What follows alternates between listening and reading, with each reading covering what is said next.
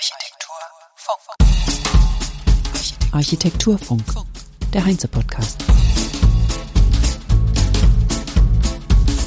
Herzlich willkommen zum Heinze Architekturfunk, Episode 112 am 17. August 2023. Ich bin Kerstin Kuhnekart und heute sind zwei Gäste bei mir zu Gast hier im Podcast, und zwar Dirk Hebel und Wolfgang Schwarzmann. Ich habe sie auf der Bau in München interviewt, nachdem sie ihren Vortrag zusammengehalten haben. Zusammen nacheinander, so könnte man sagen, bei dem Heinze-Stand auf der Bau. Dirk Hebel ist Professor für nachhaltiges Bauen und Dekan der Fakultät für Architektur am Karlsruher Institut für Technologie KIT. Zuvor war er unter anderem Assistenzprofessor für Architektur und Bauwesen an der ETH Zürich und Principal Investigator am Future Cities Laboratory in Singapur.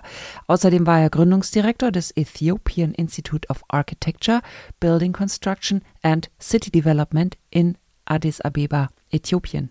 Er ist Autor einiger Buchpublikationen wie Circular Construction and Circular Economy, das er zusammen mit Felix Heisel und Ken Webster verfasst hat, und Urban Mining und kreislaufgerechtes Bauen, ebenfalls verfasst mit Felix Heisel.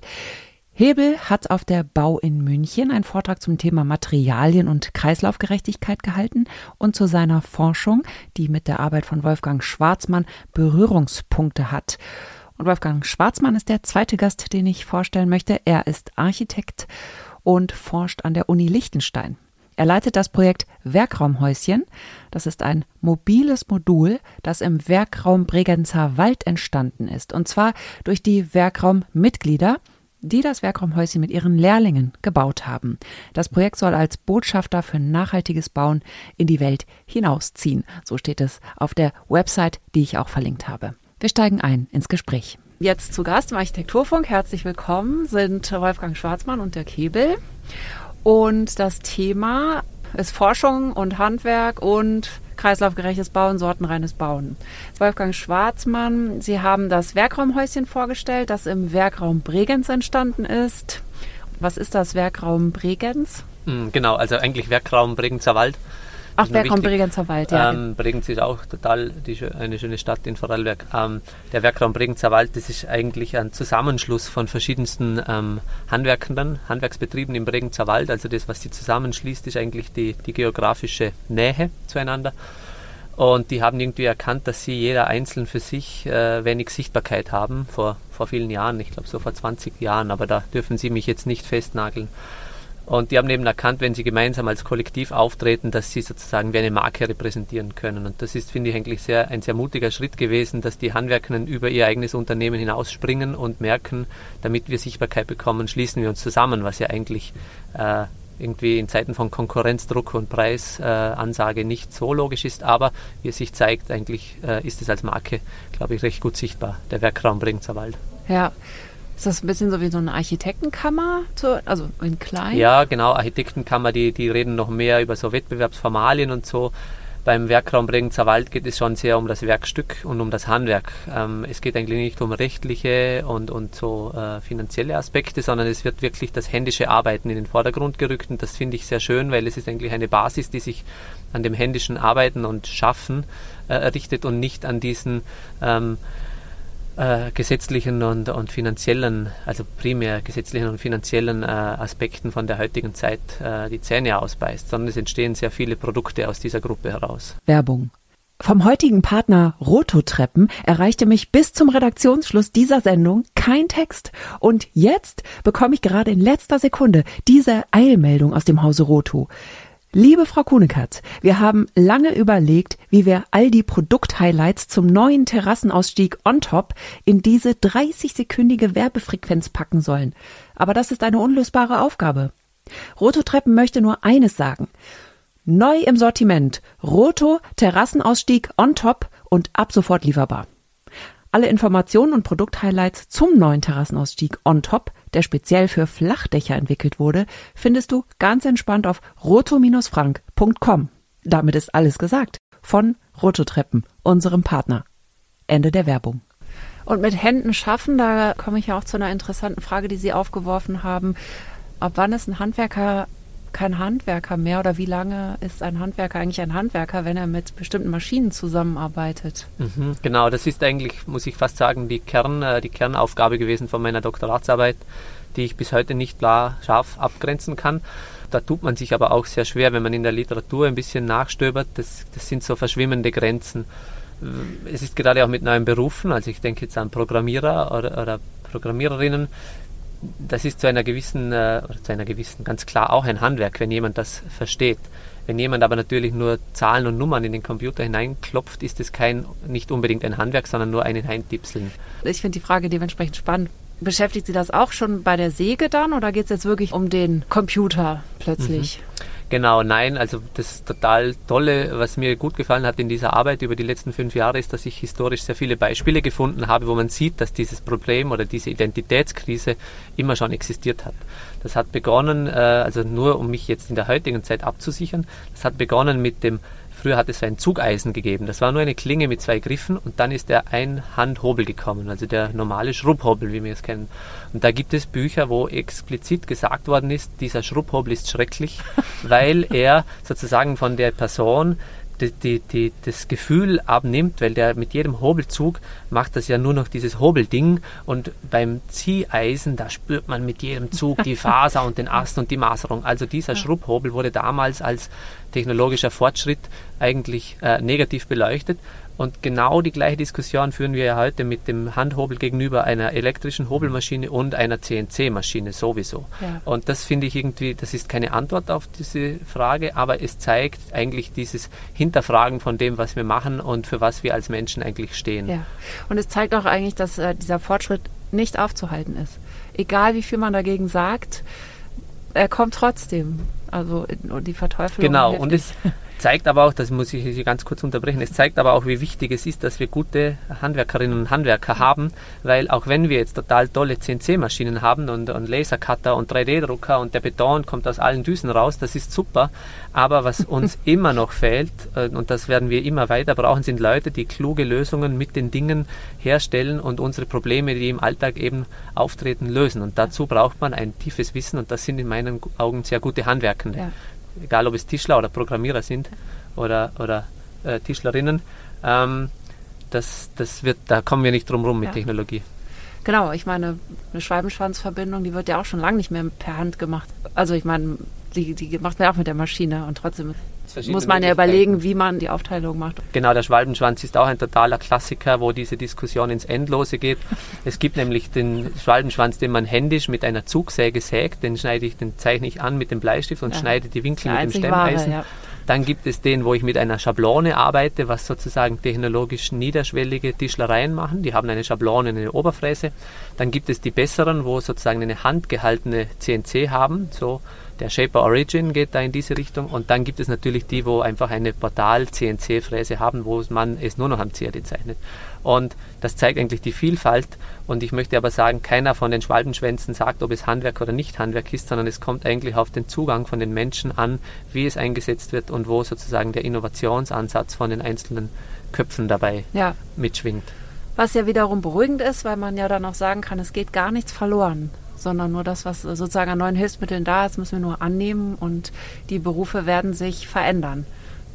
Mhm, genau, also, ja, das ist so mein, mein, mein, mein Credo am Ende von meiner Arbeit gewesen. Ich weiß nicht, das ist in einer gewissen Form ein bisschen unbefriedigend, weil ich jetzt leider nicht sagen konnte, das ist die Lösung oder das ist das, unser Untergang, sondern es ist so eine Wischiwaschi-Antwort, wo sozusagen sagt, ja, nein, doch, wir müssen weitermachen und wir müssen äh, dranbleiben. Aber ähm, ich glaube, das ist auch sozusagen unsere gesellschaftliche Aufgabe, dass wir offen bleiben und neugierig bleiben und eben uns neuen Prozessen nicht bedingungslos hingeben, sondern mit einer skeptischen äh, Kritik da rangehen, aber schon auch ein bisschen äh, neugierig weiterknabbern müssen. ja. ja glaube, das ist so generell vielen auch klar, wie vielschichtig das Ganze ist.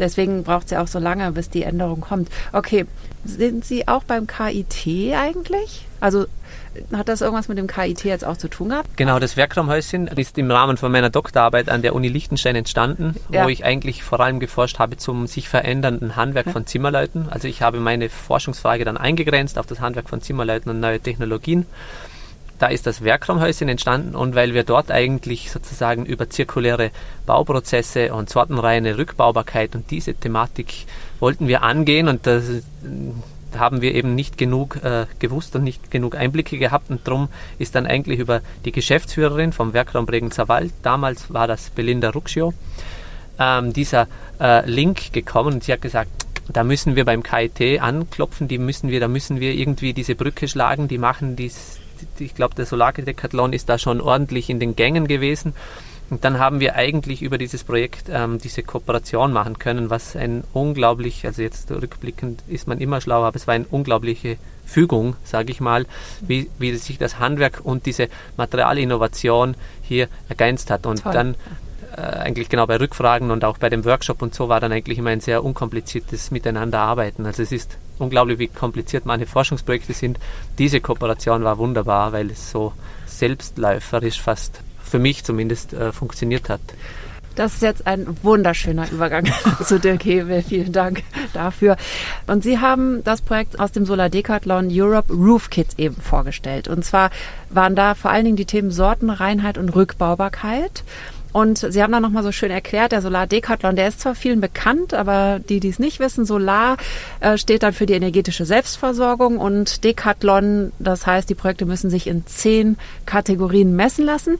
Man sammelt Punkte und der, der die meisten Punkte hat, wenn er der gewinnt. Und das geht auch über vier Wochen, dieses Punkte sammeln. Herr Hebel, Sie müssen was sagen, sonst glaubt mir keiner, dass Sie da sind. bin noch da.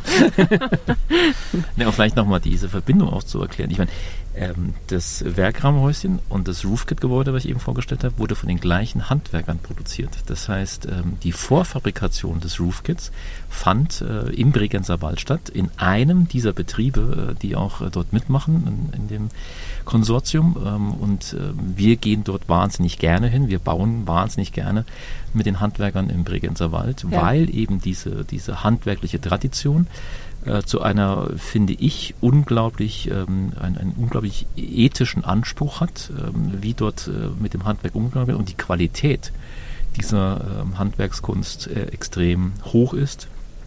Und ähm, äh, meiner Ansicht nach ein wichtiger Beitrag war, warum das Roofkit-Gebäude überhaupt gewonnen hat, ähm, weil wir hier nachweisen konnten, dass wir mit solchen Themen eben nicht in einem Nischensegment arbeiten, sondern mit Handwerksbetrieben, die das können, die das umsetzen können, von denen wir wahnsinnig viel gelernt haben. Man muss sich vorstellen, kreislaufgerechtes Bauen heißt, ständig neue Lösungen sich auszudenken, äh, die, sich von Dingen verabschieden, die wir vielleicht seit 20, 30 Jahren getan haben. Ähm, und dort war das Wissen dieser Handwerker extrem wichtig, weil ähm, wir waren genauso äh, Lernende auf der Baustelle wie auch äh, konzeptionell Denkende. Äh, und insofern liebe ich diesen Austausch mit, mit, dem, mit dem Werkraum, mit den Handwerkern im, im Bregenzer Wald. Ja. Und deswegen ist auch diese, diese Kooperation so befruchten gewesen von, von beiden Seiten. Und das war ja eine Aufstockung? Richtig, weit im Wettbewerb hat man die Möglichkeit gehabt, entweder eine Lückenbebauung oder ein Erweiterungsbau oder eine Aufstockung auf ein bestehendes Gebäude zu konzipieren. Wir hatten uns mit unseren Studierenden, zum Schluss haben über 100 Studierende vom KIT mit an diesem Projekt gearbeitet. Äh, wir haben uns entschieden, die Aufstockung auf ein Gründerzeitgebäude äh, vorzuschlagen hier ähm, und ähm, mit, mit äh, dann auch der Idee, wie wir neuen Wohnraum in der äh, europäischen Innenstadt generieren können, mit der Idee der Modularität äh, zu kommen. Und auch hier wieder der Anknüpfungspunkt an den Bregenzer Wald, äh, weil äh, gerade die, die Zimmerei Kaufmann ähm, sich hier wirklich äh, hervortut in der Art und Weise, wie wir vorfabrizieren, wie wir die Zeit auf der Baustelle, das heißt in der Innenstadt, minimieren können dadurch, die Belastung durch Schall, durch Staub fast ähm, auf, auf Null senken können. Das heißt, ich glaube, in der Vorfabrikation, in der Modularität, äh, gerade von dem Werkstoff Holz, ähm, liegt ähm, äh, ein, ein wichtiger Zukunftsaspekt, wenn wir über neuen Wohnraum auch in Deutschland sprechen. Und das sah ja auch spektakulär aus. Es sind drei Geschosse auf einem zweigeschossigen Steinhaus, mhm. also drei Geschosse Holzbau. Richtig. Das ist ja auch nicht so einfach, diese verschiedenen Architekturen so zusammenzubringen. Ich meine, es ist äh, gelungen, also es ist, ja. dieser Gegensatz funktioniert total prima. Mhm. Kann man alles zusammenbringen? Oder ja. das ist wiederum eine architektonische Aufgabe. Es kam mir eben aus dem Publikum die Frage, müssen wir das Schöngeistige dann nicht mal irgendwie sein lassen? Oder ich dachte, oh Schreck, auf keinen Fall, weil das ist ja trotzdem immer noch das Wichtigste. Ja, ich glaube auch, dass diese, diese, diese Bauwände, von denen wir jetzt überall hören und sprechen, das ist natürlich im ersten Moment immer eine technische Frage. Da geht es sehr viel um Energie, es geht sehr viel um Ressourcenschonung. Ja. Aber das darf nicht äh, natürlich äh, primär äh, sich äh, nur an diesen technischen Fragen orientieren, sondern äh, alle anderen klassischen Aufgaben der Architektur, das heißt äh, die Frage nach Schönheit, die Frage nach Langlebigkeit, sind alles Themen, die sich jetzt aber mit der Frage der Relevanz, das heißt, wie operieren wir so, dass zukünftige Generationen die gleichen Chancen haben, wie wir sie haben, ähm, äh, orientiert. Das heißt, ich glaube, unser Aufgabenfeld erweitert sich. Äh, es löst nichts ab. Äh, es, es, es, es ist teilweise komplexer geworden und anspruchsvoller geworden. Und ich glaube, deswegen ist auch diese Ausbildung ähm, und, und die Universitäten auch hier in, in der Verantwortung, äh, diese Komplexität etwas abzubilden, zu trainieren, immer wieder neu zu trainieren und nicht den Entwurf abzuschaffen oder nicht die, die ja, ursprünglichen genau. Aufgaben des Entwurfs. Ganz ja. im Gegenteil, wir ja. müssen es mehr trainieren, wir müssen es unter einen Hut bringen. Wir müssen diese Aufgaben integrativ äh, angehen. Äh, und sicherlich steht die Schönheit unserer Städte und die Schönheit unserer Gebäude nach wie vor an Nummer eins. Ja, wer pflegt, ja. wer pflegt äh, unsere Gebäude, wenn wir sie nicht lieben? Äh, ja. Nachhaltigkeit hat sehr viel mit Liebe zu tun. Und das ist immer noch eine der Hauptaufgaben der Ausbildung. Ja. Sie haben ja eben auch gesagt, wir müssen ins Machen kommen. Wir sind ja schon, die Forschung, wir sind so weit im Endeffekt. Richtig. Wir haben das jetzt herausgefunden und ja. geforscht und wir haben unsere Ergebnisse. Wir müssen jetzt ins Machen kommen. Da musste ich auch noch an den Ferdinand Ludwig denken, der Baubotaniker, der war auch hier im Podcast, der hat auch gesagt, wir haben die Excel-Tabellen jetzt gefüllt. wir müssen aus den Zahlen jetzt Gestaltung machen. Wir sind die Gestalter. Das ja. ist unsere Aufgabe. Das möchte ich jetzt nochmal gesagt haben. ich dachte auch an die Geldfrage. Sie haben gesagt, 20 Prozent ist das teurer, wenn man so baut, so kreislaufgerecht und ähm, zirkulär und so weiter. Wie ist das denn, wenn man die wahren Kosten, die der, also durch Abbruch, Müll, der entsteht und so weiter, einpreisen würde in die heutigen normalen, in Anführungsstrichen, Materialien? Wären die dann nicht auch teurer? Also ist es, das ist ja kein realer Preis eigentlich, Nein, wir, ne, wir, den wir, wir da haben. Wir lügen uns eigentlich immer wieder selbst in die Tasche, wenn wir einfach die Investitionspreise miteinander vergleichen. Das deckt eben nicht die Warenkosten ab. Und es gibt einfache Möglichkeiten, das mal zu überschlagen. Das Umweltbundesamt schlägt hier vor, dass man ungefähr mal rechnen sollte mit einem Preis von 200 äh, Euro pro Tonne CO2, die wir verursachen in unserer konventionellen Bauweise. Und alleine schon, wenn ich das aufrechne, haben wir Parität äh, in, in der Kostenfrage zum kreislaufgerechten Bauen versus des traditionellen Bauens. Ja. Das heißt, äh, oder konventionellen Bauens. Äh, das heißt, ähm, wir, wir müssen Transparenzen schaffen, wir müssen das irgendwie aufklären. Äh, heute Morgen ein wunderbarer Vortrag auch von Anja Rosen, die das auch nochmal beleuchtet hat, wie auch die öffentliche Hand mit solchen Argumenten überzeugt werden kann, dann ja. vielleicht doch den Rückbau zu bevorzugen und Materialien wieder einzusetzen. Ähm, das sind tolle Beispiele und, und dieses Machen ist eben wichtig, ja, dass man, dass man über solche Argumente eben auch die, die Bauträger überzeugen kann, dass wir öffentliche Gebäude vor allem in Zukunft mit solchen ähm, mit solchen Fragen auch ähm, angehen, dass wir, dass wir Wettbewerbe anders ausschreiben, dass wir verlangen auch von unseren Gebäuden, dass einen gewissen Prozentzahl an Sekundärmaterialien haben. All das sind ja. Instrumente des Machens und ja. wir, wir, wir müssen mutiger sein, diese auch äh, zu, zu einzufordern. Wir müssen mutiger sein, spezifische Wettbewerbe dafür auszuloben und wir müssen äh, mutiger sein, auch mit, mit Wohnungsbaugesellschaften äh, in den Kontakt zu treten, äh, hier Modelle zu entwickeln äh, und diese auch auszurollen. Das meine ich mit dem Machen. Ja? ja. Also das, äh, wir machen, wir machen wahnsinnig viel an den Universitäten, aber es, es dürfen nicht diese Elfenbeintürme werden, ähm, sondern es, es muss breiter werden. Und, ja. es muss, und ich muss sagen, natürlich haben wir in der Forschung den Anspruch, ein 100 Prozent zu erreichen. Ja? Was ja aber gar nicht sein muss. Wenn man in die Skalierung von, von industriellen Produkten äh, schaut, wird es nie am Anfang die 100 Prozent geben. Aber wir können ja mal anfangen mit den 60 oder 70 Prozent, ja. die am einfachsten zu realisieren, ja. richtig. Genau, und, ja. und die schwierigen Themen kommen ja erst gegen Ende, wenn man die letzten Prozent erreichen möchte. Also ich, ich plädiere dafür, ähm, auch Fehler zu machen, äh, dass wir lernen können daraus, dass wir, dass wir mutiger werden in den Entscheidungen, die wir treffen ähm, und, und hier eben dieses Machen propagieren ähm, und, und die Erfahrung, die technologischen Erfahrungen, äh, können wir wirklich ein, einen Haken dran machen. Das können wir. Ja, genau. Ich habe gerade überlegt, wie wir das verknüpfen. Was ich extrem spannend fände jetzt als Anknüpfung, Sehr nämlich, gut. Ähm, Danke. Ähm, doch, doch, na, na, also eigentlich geht es ja um die Frage, wie können wir diesen Elfenbeinturm verlassen? Ja. Das war für mich eigentlich eine der größten äh, Hindernisse von dem Doktorat, äh, das anzurennen, weil ich habe mir gedacht, als Architekt braucht man kein Doktorat, das, das schreibe ich mir ja nicht auf die Türklingel, damit äh, die Leute irgendwie da, also mein Haus, was ich entwerfe, wird ja nicht irgendwie teurer sein, nur weil es jemand mit so einer Ausbildung gemacht hat. Darum war mir das von Anfang an extrem wichtig, dass es einen starker Praxisbezug hat. Und ich sehe, ich, ich glaube, da gibt es verschiedene, verschiedene ähm, Angriffsseiten äh, wie man an diese Thematik äh, sich ranarbeiten kann. Und ich glaube, ein, ein Aspekt, wo man am, am, am Roofkit sieht, ist eigentlich das, die Machbarkeitsstudie sehen wir dort ganz klar. Das, das ist technisch möglich, um das so umzusetzen. Jetzt sind auch die Produkte äh, verbaut. Keine Ahnung, ob die Produkte sich jetzt langfristig wirklich alle voll durchsetzen, aber die Sichtbarkeit zu generieren und zu zeigen, schaut mal her, da ist sowas drinnen und vielleicht kommt ja. da was anderes nach. Also das ist die Materialebene, das andere ist eben die technische Machbarkeitsebene. Was mein, was mein persönliches Steckenpferd ist in diesem Pferderennen, ist eigentlich die sehr niederschwellige Herangehensweise mit den Handwerkenden. Weil ich, ich bin der Ansicht, äh, das ist jetzt so mein, mein, meine Fahne, ich bin der Ansicht, dass wenn wir die Handwerkenden davon überzeugen, dass sie ähm, zum Beispiel bei gleichen Kosten äh, bessere äh, Lösungen anbieten können oder sogar noch bei günstigeren äh, äh, Angeboten noch ein besseres Produkt anbieten können, ähm, wenn wir die Handwerkerinnen überzeugen, dass es da alternative Lösungen gibt, dann wird man eben diese Breite von den Leuten, die täglich damit arbeiten, auch langsam äh, überzeugen können. Und das war eigentlich für mich eine große Beobachtung bei dem Werkraumhäuschen. Ich spreche immer davon, dass es ein Prozess ist. Mir persönlich ist das, äh, das Gebäude am Schluss, es ist ja architektonisch schon sehr einfach gehalten. Es ist einfach ein Dach und vier Wände auf Rollen. Das ist jetzt nicht irgendwie ein unglaublich äh, expressiver Bau.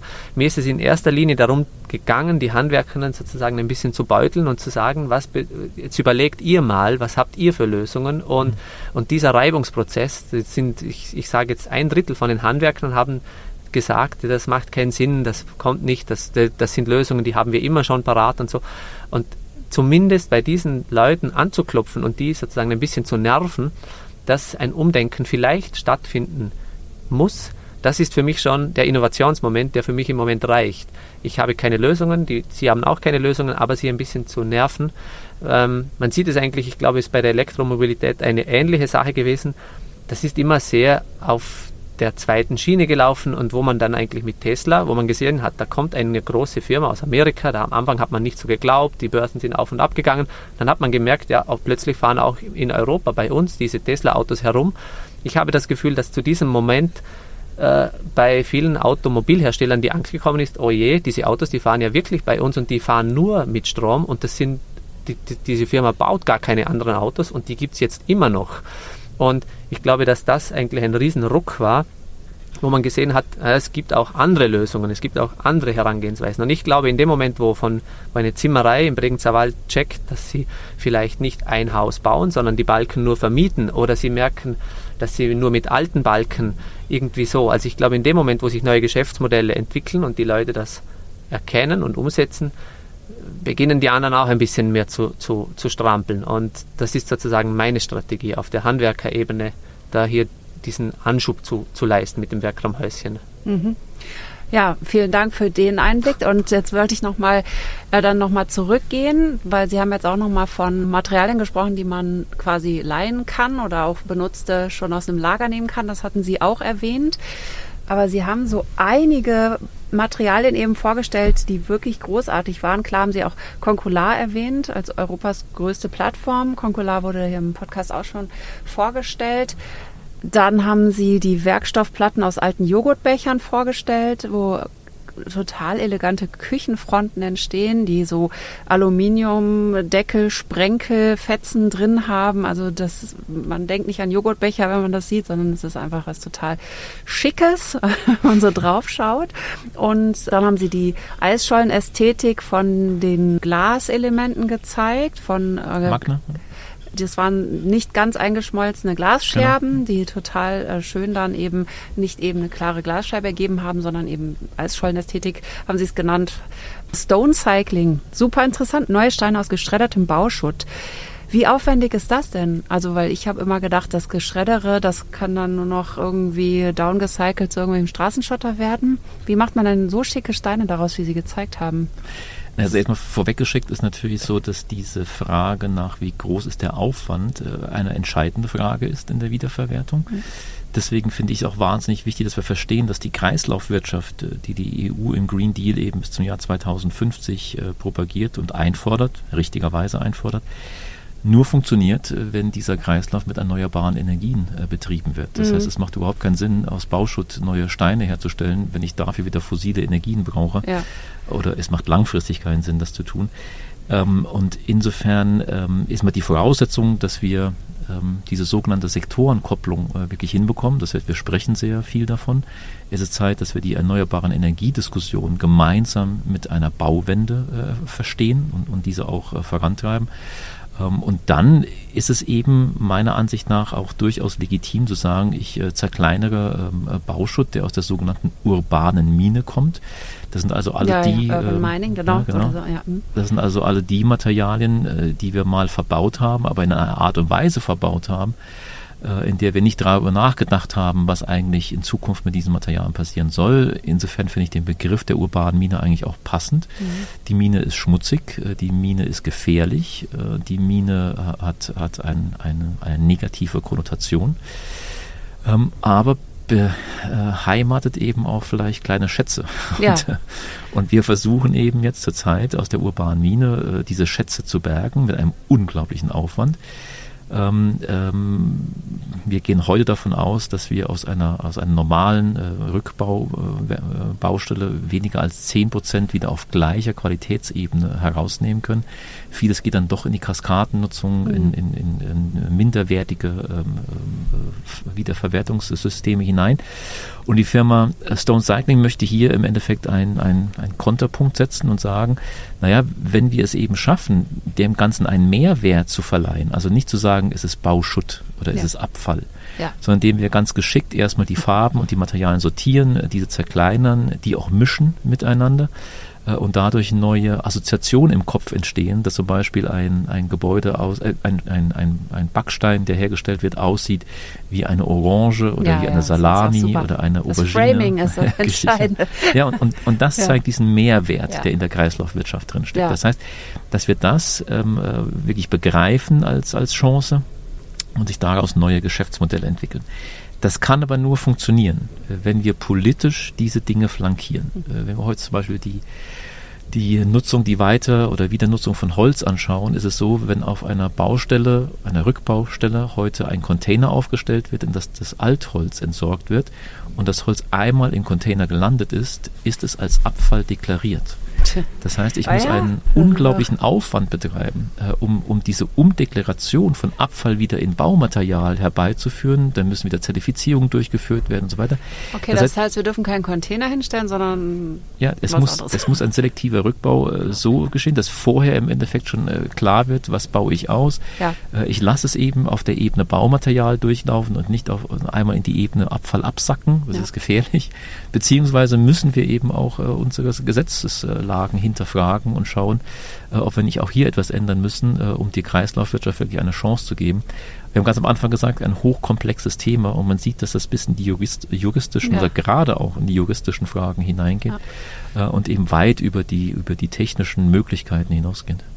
Das ist wie mit den bunten Mülltonnen im Endeffekt. Die blaue ist ja für super Recycling mhm. von Papier und der Rest, naja, wissen wir, dass Recycling nicht so gut funktioniert. Dann muss der Container umbenannt werden in Baummaterialienbehälter oder Zum Beispiel. so. Würde der vielleicht schon reichen.